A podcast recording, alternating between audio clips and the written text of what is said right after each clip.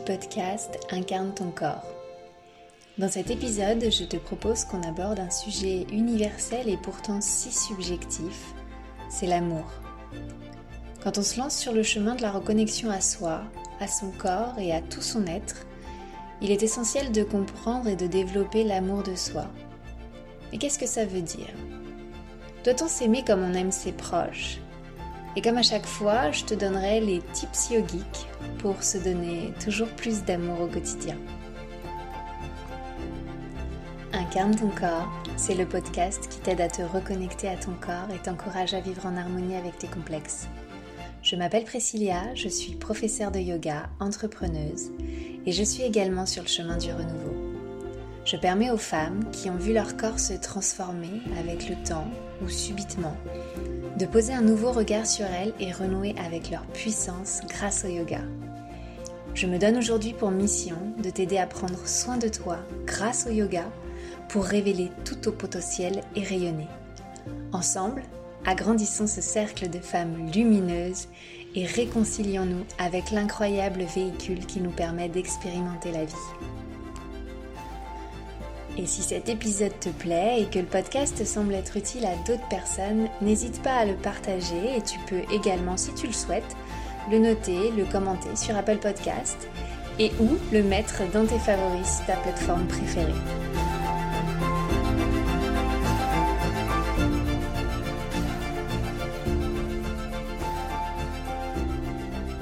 Bonjour, je suis ravie de me retrouver dans tes oreilles encore cette semaine. J'espère que les temps sont doux pour toi. J'enregistre cet épisode au tout début de l'automne et je sens que les énergies sont pour beaucoup un peu en berne. Pour tout un tas de raisons qui sont propres à chacun. Alors je me suis dit que c'était le moment idéal pour ouvrir nos cœurs et parler d'amour. Quand on se lance vers l'acceptation de soi, de son corps et qu'on cherche à gagner davantage en confiance, il arrive fréquemment que l'on soit confronté à cette idée de l'amour de soi, ou plutôt de ce concept qu'on entend un peu partout en ce moment. Chaque personne avec qui tu discuteras de tes steps de développement pour atteindre plus de confiance en toi, d'estime de toi, à travers l'acceptation de ton corps ou de tes complexes, il viendra certainement un moment où le sujet de l'amour que tu te portes pourra être abordé. C'est souvent le concept qui unit les deux, je pourrais dire. En fait, l'estime de toi, c'est la valeur que tu te portes, ta légitimité.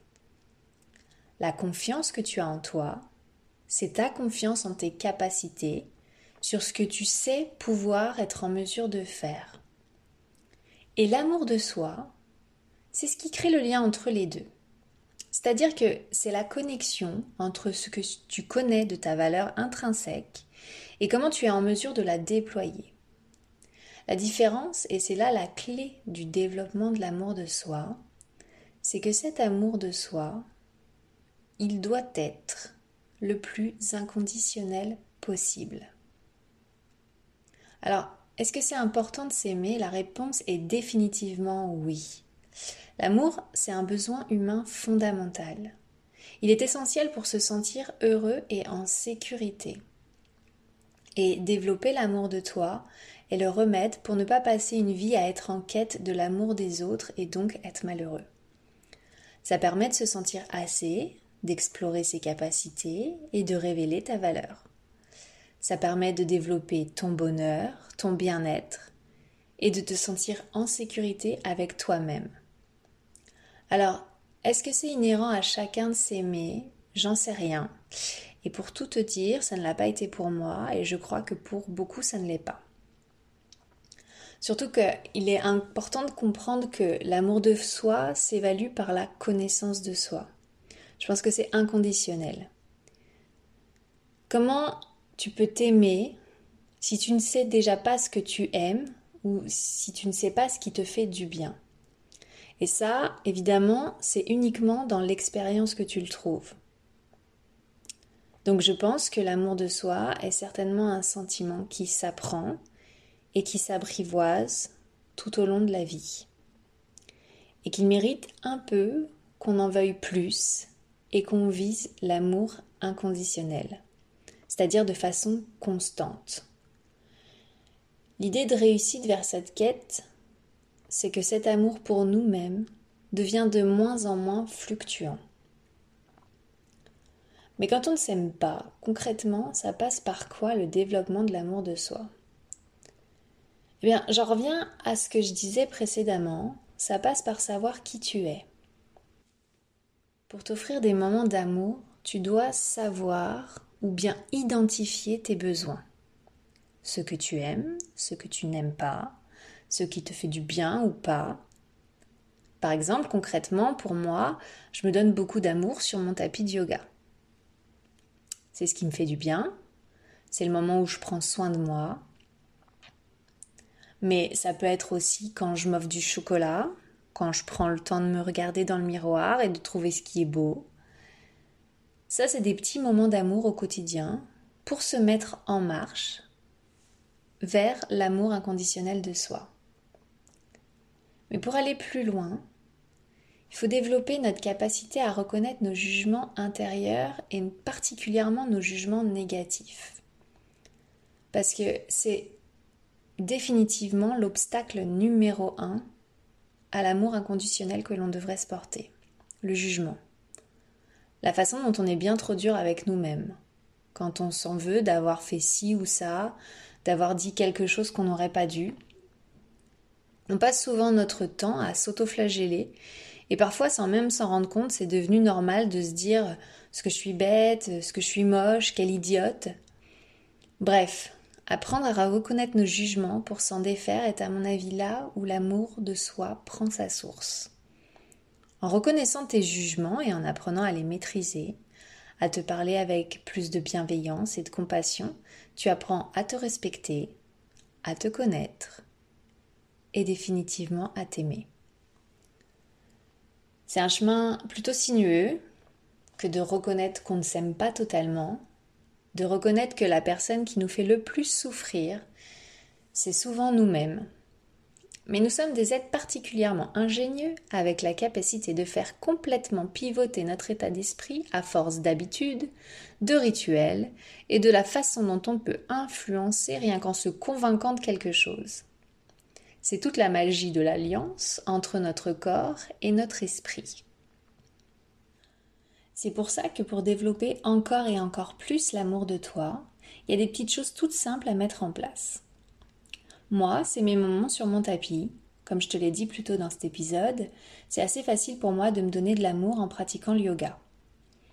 Quand on déroule son tapis de yoga, on s'offre un moment suspendu avec soi-même, pour s'observer, pour ressentir, on laisse en dehors du tapis toutes les tâches du quotidien à accomplir pour se retrouver pleinement avec soi-même à cet instant. On ressent nos émotions, peu importe que ce soit de la joie, de la tristesse, de la colère. Tu accueilles, tu laisses faire pour mieux les faire sortir dans la pratique. Tu te débarrasses de ce dont tu n'as pas besoin. Tu acceptes tes états d'âme, car comme le ciel, parfois il est clair et lumineux, Parfois il y a quelques nuages doux, cotonneux, et parfois il est rempli de nuages gris et lourds. Et c'est parfait de cette manière, comme tu es parfaite avec toutes tes émotions. Il ne reste qu'à aimer toutes ces facettes qui font de toi une personne unique, la lumière et l'obscurité en toi. Il te viendrait pas à l'idée de distinguer les moments où tu regardes la personne que tu aimes le plus dans ta vie en disant Ah non, là je l'aime pas trop parce que il ou elle a fait ça, ou il ou elle a dit ça. Il a pris un petit peu de poids. Bref, tu m'as compris, sur ton tapis, tu accueilles tout ce que tu es pour t'aimer toi de manière le plus inconditionnelle possible. L'amour dans le yoga, c'est apprendre à aimer ses fragilités, ses doutes et même ce qui paraît être des imperfections. En plus, quand tu pratiques, je ne t'apprends rien, tu te fais du bien. Tu dénoues pour mieux renouer. Et la pratique du yoga te fait gagner en confiance en toi. Quand à force d'essai, tu réussis enfin la posture qui te résiste depuis des mois, tu gagnes forcément en confiance en toi. Tu découvres alors peut-être une valeur profonde que tu ignorais, et tu gagnes alors en estime. Et donc forcément, comme on l'a déjà dit, tu gagnes en amour de toi, puisque l'amour de soi, c'est la collection entre l'estime et la confiance. La pratique du yoga te fait gagner en confiance sur le tapis et par rebond à l'extérieur de ton tapis. Car la confiance en ses capacités s'exporte bien sûr au quotidien. Car cet amour de toi que tu développes sur ton tapis n'est évidemment pas un aboutissement, mais c'est ce qui te donne la propulsion pour avancer vers plus d'acceptation de toi tout entière. Avec le yoga, tu apprends à t'accepter, à t'écouter, à ressentir, tu apprends à prendre vraiment soin de toi. Dans les règles éthiques du yoga, ce qu'on appelle les yamas en sanskrit, la règle qui se place en premier, c'est Ahimsa. C'est un concept très complexe et très subtil à interpréter, mais il est souvent simplifié en termes de non-violence. Et alors, autant on développe peu dans les cours de yoga enseignés en France aujourd'hui la philosophie du yoga, c'est surtout très postural, autant je trouve que c'est un concept qui est très souvent abordé.